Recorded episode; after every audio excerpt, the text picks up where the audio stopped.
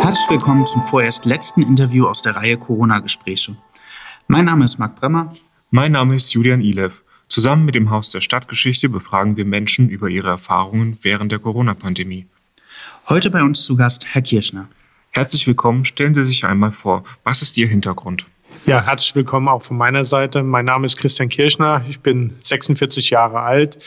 Ich bin aktuell Leiter der Polizeiinspektion Bad Kreuznach, damit für die Stadt Bad Kreuznach, aber auch das unmittelbare Umland zuständig.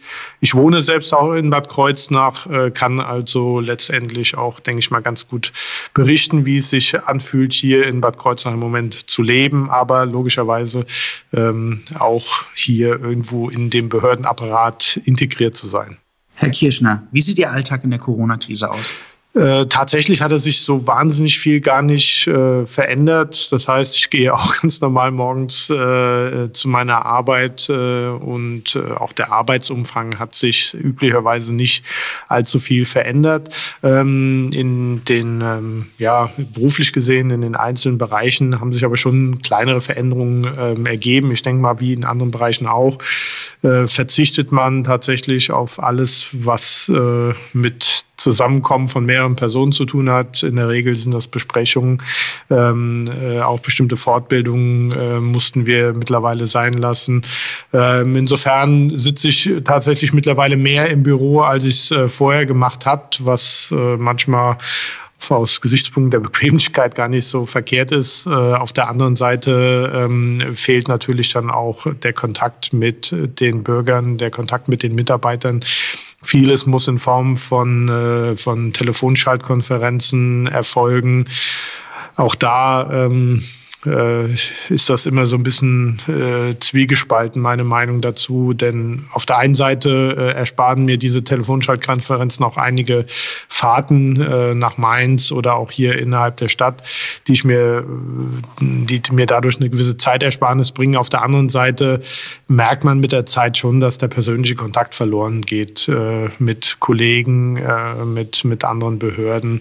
Ähm, ja, das finde ich so persönlich ein bisschen schade, aber das ist nun mal auch der Situation im Moment geschuldet. Privat ähm, hat sich auch nicht so wahnsinnig viel geändert, äh, aber letztendlich äh, das Ergebnis ist das gleiche. Auch hier der Kontakt zu Freunden, zur Familie ist natürlich etwas reduziert. Äh, die Möglichkeit jetzt aktuell in dem, äh, in dem Lockdown Light mal essen zu gehen, haben wir nicht mehr. Das heißt, äh, äh, auch da ist man sehr viel in der Familie zusammen, was natürlich auch positive Aspekte mit sich bringt. Und ähm, ja, aber äh, insgesamt muss ich ehrlich sagen, hat sich so dass mein Alltagsleben gar nicht so stark verändert. Haben Sie Ängste und wenn ja, welche? Die äh, Ängste persönlich mich betreffend habe ich jetzt nicht. Ich bin jetzt in der glücklichen Situation als Beamter äh, natürlich keine Zukunftsängste, keine finanziellen Sorgen zu haben. Ähm, also äh, kann ich tatsächlich recht entspannt in die Zukunft schauen. Ähm, es gibt aber schon, äh, ja, vielleicht mit Ängsten ein bisschen übertrieben, so ein bisschen die Sorge, wie sich äh, diese gesamte Situation auf, äh, auf die Menschen auswirkt. Wir haben zwar jetzt hm, so aus beruflicher Perspektive noch keine ähm, Verhaltensänderung bei den Leuten wahrgenommen. Also es ist nicht so, dass bestimmte Delikte jetzt beispielsweise ähm, ja, stärker in Erscheinung treten, dass wir äh, mehr Streitigkeiten in der Familie feststellen. Also diese Sorge hat sich nicht bestätigt. Ähm, trotzdem, wenn ich jetzt überlege, seit äh, März sind wir äh, jetzt in dieser Corona-Situation, also bald ein Dreivierteljahr. Äh, und äh, für, für, für mich ist das vielleicht kein langer Zeitraum, wenn ich jetzt überlege, aber die Kinder, äh, wir haben einen Sechsjährigen zu Hause, für den ist das schon, wenn man so will, ein großer Teil des Lebens, den er jetzt in dieser Situation verbringt, äh, in der er einfach nicht ähm, in Sportvereine gehen kann oder nur eingeschränkt gehen konnte äh, in dem der Spielbesuch äh, nur eingeschränkt möglich ist. Äh, da habe ich tatsächlich so ein bisschen Sorge, dass den, den Kindern diese Zeit fehlt. Mein ältester Sohn, der ist 17 jetzt.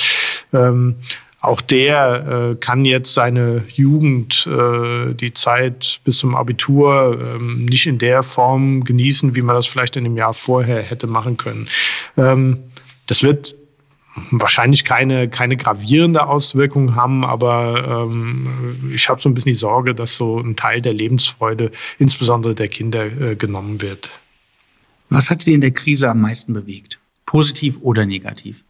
Tatsächlich fällt mir die Antwort äh, schwer. Ich habe äh, in der Anfangszeit, äh, als die ersten Personen in Quarantäne gehen mussten, habe ich wahrgenommen, äh, dass eine sehr große Hilfsbereitschaft äh, der Leute untereinander eingetreten ist. Das fand ich sehr schön, ähm, persönlich sehr schön. Ähm, das, äh, was mir missfällt letztendlich, ähm, ist äh, ja eine bestimmte Entwicklung einiger Leute. Ähm, da geht es jetzt so ein bisschen in Richtung Corona-Leugner, Leute, die äh, irgendwo nun diese Tatsachen anzweifeln, die generell Verschwörungen dahinter ähm, vermuten äh, und angeblich auch Beweise für solche Verschwörungstheorien haben ähm, und die letztendlich dann zu einer großen Verunsicherung in der ähm, Bevölkerung oder zu einer großen Verunsicherung der Bevölkerung beitragen. Ähm, das missfällt mir, dass man hier nicht mit, äh, mit, mit äh, objektivem Blick auf die Themen schaut, dass man versucht, nicht gemeinsam hier irgendwo diese Schwierigkeiten ähm, ähm, ja, zu bekämpfen beziehungsweise diesen zu begegnen, ähm, sondern äh, ja, dass sich hier einzelne Personen in den Vordergrund rücken mit irgendwelchen Verschwörungstheorien und ähm, ja letztendlich dazu beitragen, ähm, dass die Bevölkerung verunsichert wird.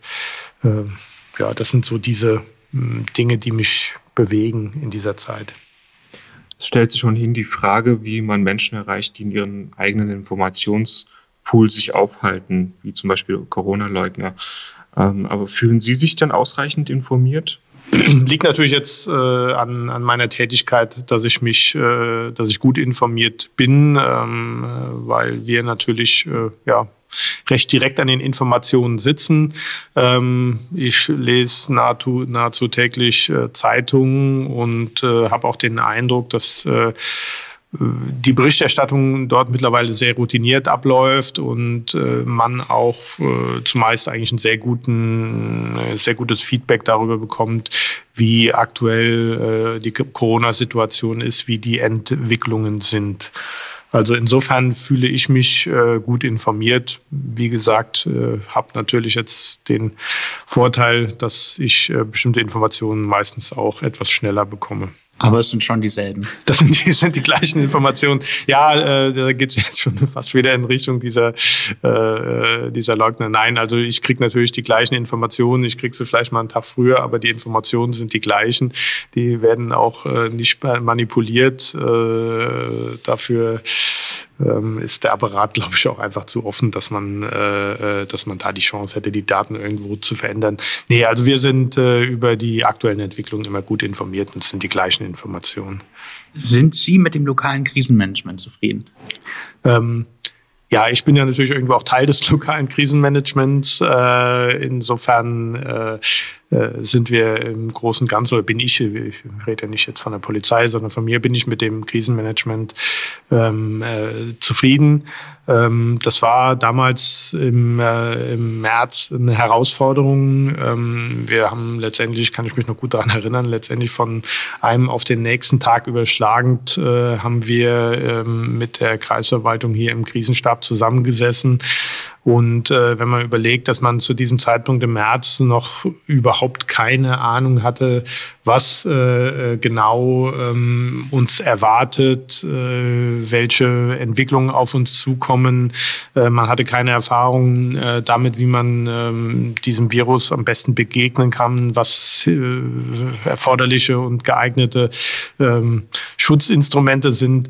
Ähm, dafür muss man sagen, ist man da, glaube ich, ziemlich schnell ins Arbeiten reingekommen bekommen und äh, hatte auch da eine Routine entwickeln können, dass es da irgendwo, insbesondere in der Anfangszeit, irgendwo mal an der einen oder anderen Stelle äh, Mängel gab. Äh, das liegt, glaube ich, in der Natur der Sache, weil man muss ja auch irgendwo sehen, man äh, hält äh, weder auf Kreisebene noch auf polizeilicher Ebene noch auf anderen Ebenen hält man ähm, äh, Reserven äh, in großem Umfang, personelle Reserven äh, hierfür bereit. Also insofern ähm, die, die öffentliche Verwaltung soll effizient arbeiten, wurde auch in der Vergangenheit das Personal reduziert dann ist natürlich auch die Gefahr drin, dass man jetzt in so einer Situation, die uns ja doch wirklich von einem auf den nächsten Tag ähm, fast ereilt hatte, ähm, äh, dass dort die, ähm, ja, die Bearbeitung am Anfang äh, eine gewisse Zeit braucht, bis die personellen Umstellungen erfolgt sind, bis auch bestimmte technische Umstellungen erfolgt sind. Also insofern bin ich damit zufrieden.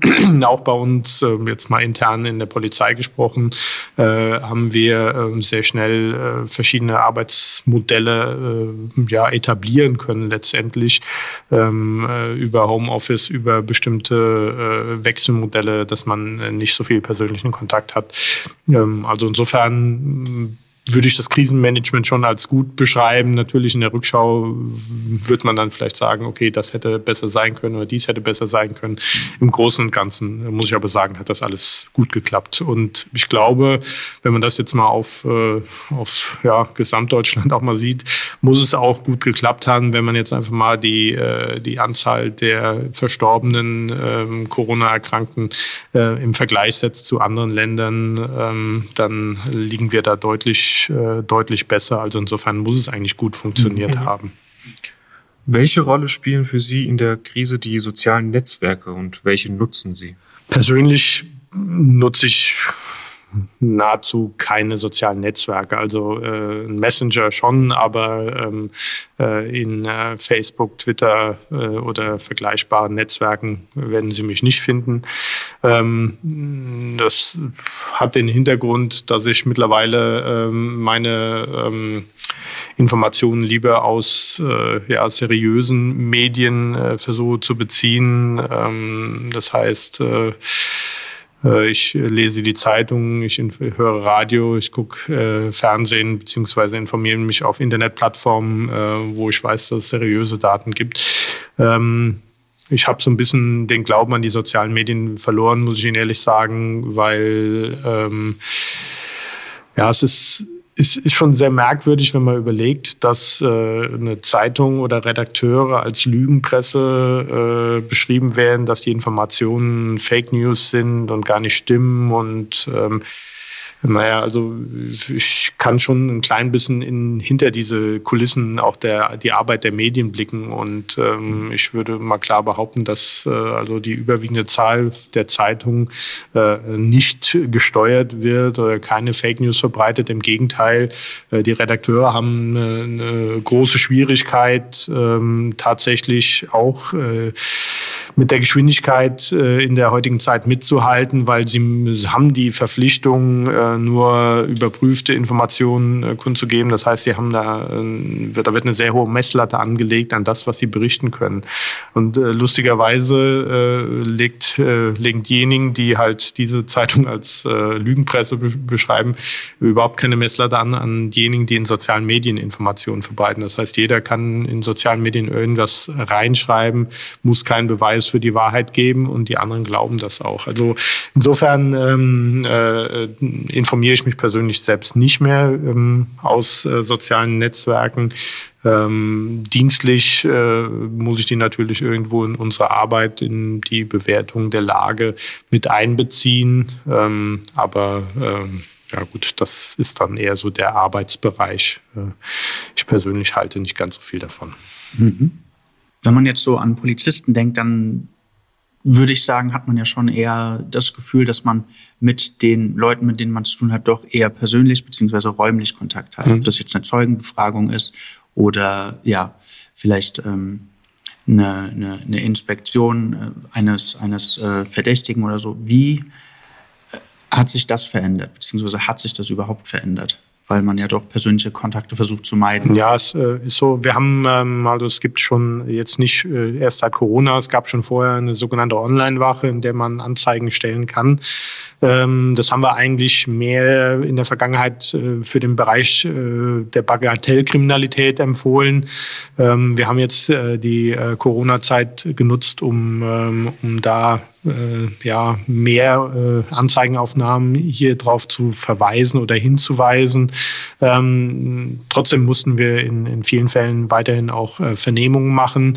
Ähm, wir haben hierfür auch, wie man es aus den Kaufhäusern auch kennt, wir haben da äh, Scheiben in die Vernehmungsräuber eingebaut, äh, sodass äh, so eine Art äh, direkter ähm, äh, ja, Spuckübertragung oder ich weiß gar nicht, wie nennt man die? Spuckschutzscheiben? Ich weiß gar nicht, ob es da einen festen Begriff für gibt. Also diese, ähm, äh, dass da eine Tröpfcheninfektion äh, äh, darüber ermöglicht wird, die haben wir eingebaut.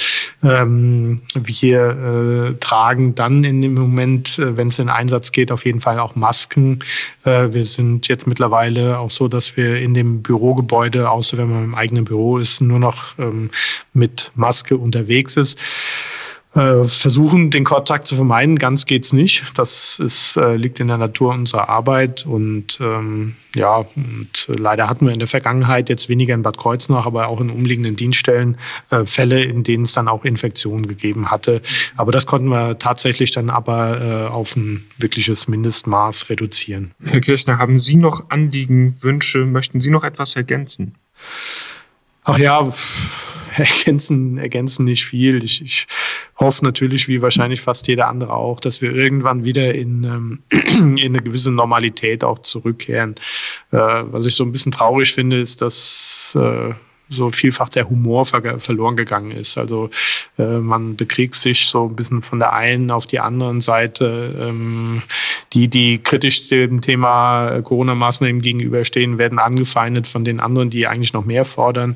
Ähm, also mh, wenn man da irgendwo ein bisschen äh, normaler wieder umgehen kann, einen normalen Umgang miteinander wieder pflegen kann. Eine Streitkultur ist ja ist ja schön und äh, auch zulässig, aber wenn man die vielleicht wieder aufs normale Maß und auch eine Sachbezogenheit zurückführen könnte, fände ich das persönlich schon sehr schön. Aber äh, ja, insgesamt hoffe ich einfach mal, dass jetzt nach einem Dreivierteljahr irgendwann im Frühjahr spätestens die Schwelle äh, überschritten ist, dass wir wieder sagen können, wir sind jetzt äh, wieder in einer Normalsituation, können die Maßnahmen weitgehend zurückfahren äh, und auch wieder ein ja, normales Leben führen. Großbritannien hat heute eine Impfstoffzulassung durchgelassen. Also vielleicht gehen wir in die richtige Richtung. Ja, hoffen wir es mal. Man, man liest ja aktuell, heute ist der zweite, zwölfte, nee, ja. doch zweite, zwölfte, ja, stand es ja auch wieder in der Zeitung, dass jetzt hier die Impfstoffe auf der Zielgeraden sind. Hoffen wir mal, dass das einen Erfolg gibt. Äh, ich glaube, äh, es gibt keinen, der jetzt noch die Situation unbedingt äh, lange aufrechterhalten will. Das stimmt. Herr Kirschner, vielen Dank für das Gespräch. Dankeschön. Sehr gerne.